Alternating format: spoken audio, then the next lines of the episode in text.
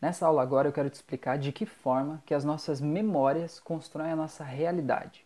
Tá, eu já falei bastante sobre isso aqui no canal, mas eu acho que eu preciso fazer um vídeo específico sobre isso para constar aqui dentro desse material do curso.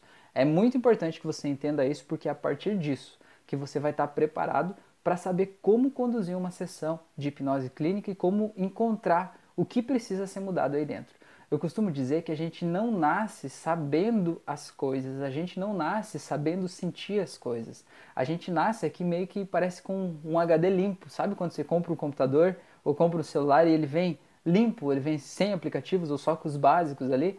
Né? Então você precisa entender que tudo que tem instalado naquele computador depois de um tempo foi você que instalou, direto ou indiretamente, mesmo que o arquivo veio anexado a outra coisa, que o programa veio como um vírus de uma outra coisa que você tentou baixar, de alguma forma foi você ou foi alguém ali, no caso, né, se não for de uso pessoal, mas se for no computador de uso pessoal, foi você que instalou aquilo ali, né? Ou que alguém te indicou um programa e você baixou e instalou ali.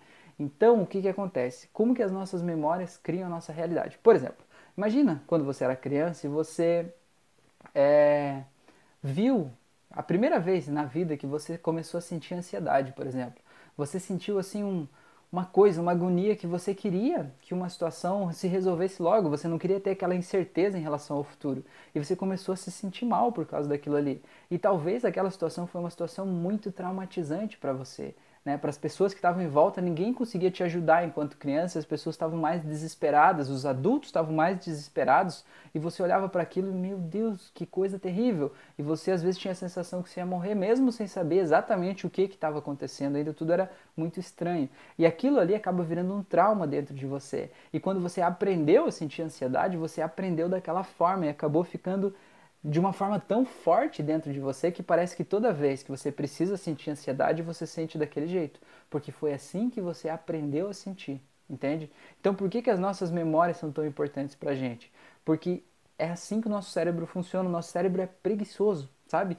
Tudo que você vê na tua vida hoje, qualquer coisa que você vê, Tipo, você está olhando para mim, você olha para esse microfone aqui, o teu cérebro vai buscar dentro das tuas memórias tudo que você já viveu que seja parecido com esse microfone, que tem essa cor, esse formato, é, às vezes talvez que você falou em público, todas as vezes que você usou um microfone, ele vai trazer tudo isso de forma subconsciente, ele vai mesclar essas informações aí no teu subconsciente e vai trazer uma interpretação para a realidade atual, né? Para interpretar é isso que você está vendo agora e aí você vai ter um significado do que é o microfone, para que, que serve, o que, que ele está aí dentro de você.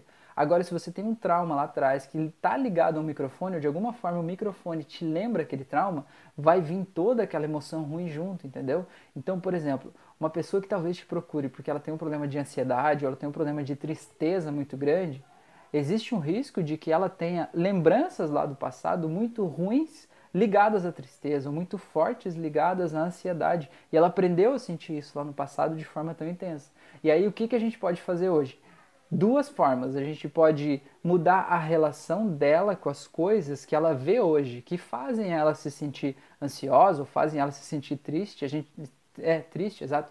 A gente chama isso de é, desativar os gatilhos que fazem, que trazem aquela lembrança lá do passado, ou a gente pode voltar lá no passado e soltar a emoção que estava associada àquilo lá, fazer a pessoa ver aquele fato de um jeito diferente, como se ela tivesse a oportunidade de voltar no tempo e reaprender a sentir ansiedade. E hoje ela poder, como adulto, olhar aquele, aquela situação ruim que a criança passou lá no passado e ela poder olhar como adulta para aquilo lá e ver que talvez não era tão ruim quanto pareceu para a criança naquele momento. Ou ela também, talvez de alguma forma, poder confortar aquela criança que era ela mesma quando era criança. E na aula específica sobre regressão, aí a gente vai falar certinho sobre isso, sobre como que a gente pode fazer, quais técnicas a gente pode usar para fazer uma regressão, quando que é indicado fazer regressão e quando que não é, de que forma que a gente pode fazer tudo isso. Mas então, o primeiro passo que é importante você entender é de que forma que as memórias lá do passado interferem na nossa realidade de hoje. Porque o nosso cérebro funciona assim, ele busca de lá para interpretar hoje. Então a gente precisa mudar. Na minha visão, eu acredito muito nisso. Existem várias formas de terapia de entendimento da hipnose, mas na minha visão, eu particularmente gosto de regressão porque eu acho que a gente é muito legal a gente poder voltar lá quando a pessoa aprendeu e reensinar ela, permitir que ela reaprenda a olhar para aquela situação lá da vida dela e olhar de um jeito diferente para ela se libertar daquilo que está fazendo mal para ela. Beleza? Fez sentido para você? Conta aqui para mim. A tua participação é muito importante para a gente continuar aqui é, fazendo essas aulas, trazendo isso. E é muito legal saber o que você está achando desse curso, desse material. E ajuda a compartilhar para as pessoas. Isso aqui tudo é gratuito e é para vocês. Grande abraço, então. Até a nossa próxima aula.